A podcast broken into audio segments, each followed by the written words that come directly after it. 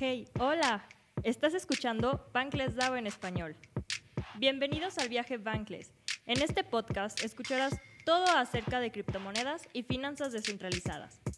En cada episodio escucharás a diferentes personas, ya que en el equipo de Bankless DAO en español somos varios los que queremos compartir y seguir construyendo para que más personas aprendan sobre estos increíbles temas que todos deberíamos de estar hablando.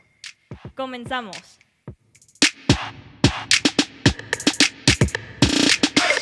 Hey GM, yo soy Anatek y el día de hoy les explicaré con más profundidad qué es Bitcoin, qué es Ethereum y la tecnología que hay detrás.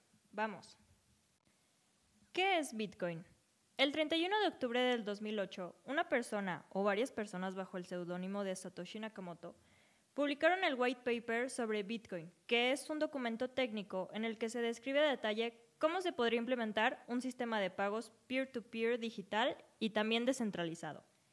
En él propusieron utilizar un libro de contabilidad descentralizado de transacciones empaquetadas en lotes. Estos paquetes ellos le llaman bloques y están aseguradas por algoritmos criptográficos o blockchain como lo conocemos hoy en día. Solo dos meses después, el 3 de enero del 2009, Satoshi Nakamoto extrajo el primer bloque de la red Bitcoin, conocido como el bloque Génesis, lanzando así la primer criptomoneda del mundo. Y para entender qué es Bitcoin, primero tenemos que entender la tecnología que hay detrás, la blockchain. Entonces, ¿qué es blockchain? Blockchain se traduce como cadena de bloques en español. Es la tecnología que permite que se resguarde y comparta información entre bloques, sin necesidad de un tercero o intermediarios. Imaginemos que estos bloques están enlazados por cadenas y cada bloque contiene un código entonces, cada bloque con el código está dentro de otro y así sucesivamente. A cada código se le denomina como un hash y mediante estos hash, cada bloque se comunica entre sí y con la red. Cada bloque es distinto y funciona para distintos propósitos. En la blockchain solamente puedes agregar datos y leerlos. No se puede borrar ni modificar nada. Utiliza criptografía para asegurarse que nadie pueda modificarla y si alguien lo intentara, gracias a los hash, que cuentan con algunos códigos similares entre ellos, todo el mundo lo notaría y se evitaría. A esto se le llama mecanismo de consenso o algoritmo de consenso. Eso es lo que evita que alguien pueda hacer trampa inventando bloques con transacciones falsas. ¿Y para qué se utiliza la blockchain actualmente? Bueno, actualmente se utiliza blockchain para firmar contratos, guardar registros médicos y bancarios, trazabilidad de mercancías y buques navieros y bueno, el ejemplo más conocido por ahora es Bitcoin, que está dentro de la blockchain para transferir valor o dinero. La blockchain es como un gran libro contable donde se registran y aprueban todas las operaciones. No se puede falsificar una transacción y esto se logra con lo que mencionábamos antes sobre un mecanismo de consenso, que también es llamado como prueba de trabajo o proof of work en inglés. Este proof of work lo utilizan los mineros para validar las transacciones. Se presenta un cálculo matemático el cual debe ser resuelto. Y entonces el primer minero que lo resuelva obtiene la recompensa en Bitcoin, siempre y cuando sea confirmado por toda la comunidad. Las transacciones se manejan con un código abierto, y no requieren de ningún intermediario para su funcionamiento. Algo súper interesante sobre Bitcoin es su emisión.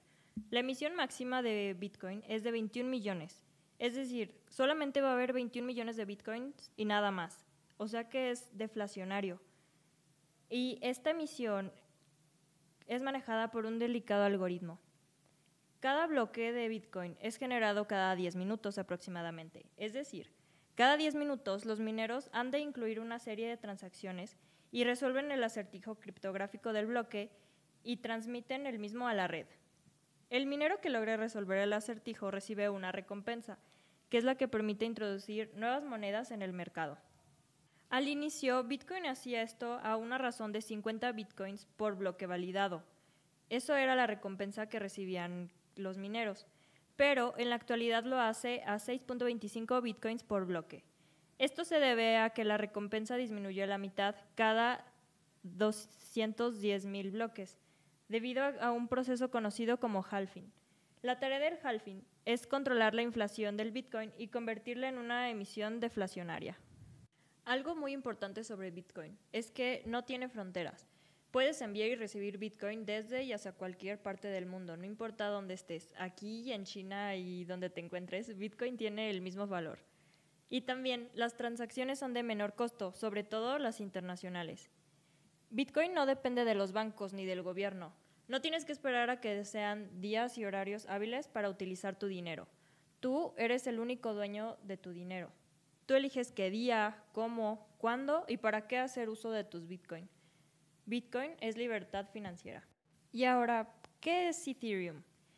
Ethereum es una plataforma digital que adopta la tecnología de cadena de bloques, o blockchain, y expande su uso a una gran variedad de aplicaciones. Ether, su criptomoneda nativa, es la segunda más grande del mercado. Ethereum es una blockchain programable y utiliza contratos inteligentes. Dentro de su código puede realizar cualquier transacción que funciona con una lógica Turing completa, es decir, si pasa esto, pasa aquello. Así es como funciona Ether y su tecnología de contratos inteligentes. Entonces, como ya lo comentamos, la criptomoneda de la blockchain Ethereum se llama Ether. Con Ethereum puedes 1. Usar y enviar dinero digital sin intermediarios. 2 crear, vender y enviar NFTs.